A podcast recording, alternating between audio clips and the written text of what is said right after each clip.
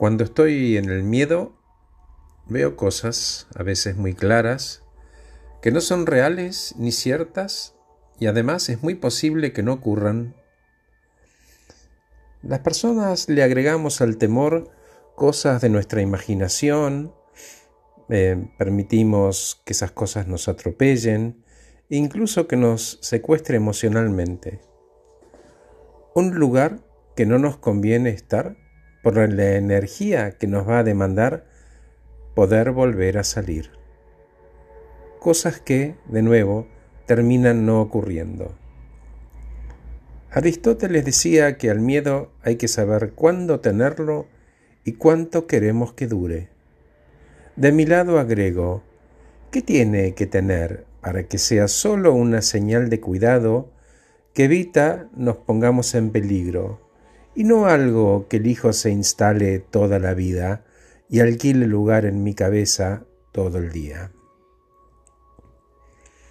Hay miedos que evitan que hagamos locuras y son ventajosos, como una luz en el tablero del auto que dice cuidado, falta combustible. Miedos que crecen y evitan que nos animemos a cosas que queremos hacer, los miedos que destruyen. Es en ese instante de duda, ¿lo hago o no lo hago? En el que se cuela el miedo. Y sí, siento miedo. ¿Y qué?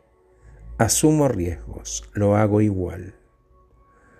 Como cuando éramos chicos y todos saltaban en el charco, ¿salto en los charcos o miro como otros lo hacen y lo pasan bien?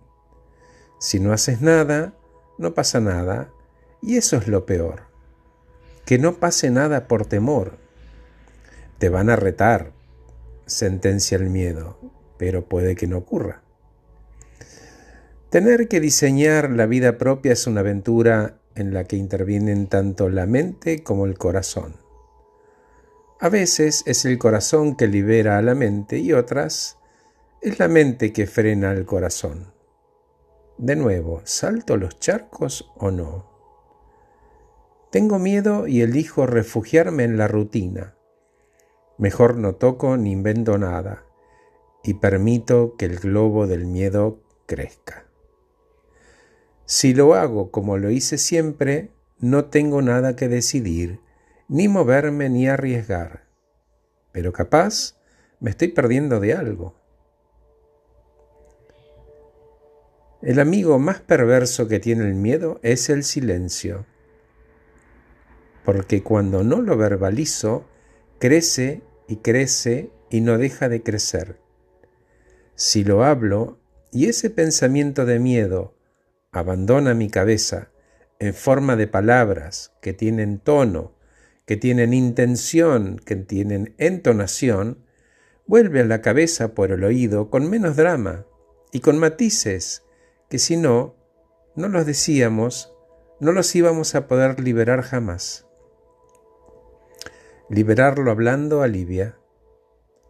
En la cabeza solo están obturados Acordate, el cerebro no ve nada, ni siquiera la luz, recibe estímulos de los sentidos, toma ese dato, lo mezcla con principios, historias, emociones y valores y devuelve un menú de opciones para elegir. Elegir, esa es la palabra. Podemos elegir no dejarnos arrastrar por él y eso se llama valentía. Todos necesitamos sentir que progresamos y que podemos comprometernos con un resultado. Si pienso que ese resultado es demasiado y permito que el temor se cuele, siempre puedo pedir ayuda, hablarlo. Le quito drama y entiendo que sí puedo. Eso es darle sentido a mi vida. No se trata de enfrentarlo al miedo, sino de abrazarlo trabajar en nuestra introspección, conocernos y conectarnos con nosotros mismos. Conocer y reconocer las fortalezas que apalancan todo lo que hacemos. Y si tengo que hacerlo y el miedo está presente, puedo hacerlo incluso con miedo. Gracias por escucharme. Soy Horacio Velotti. Que estés muy bien.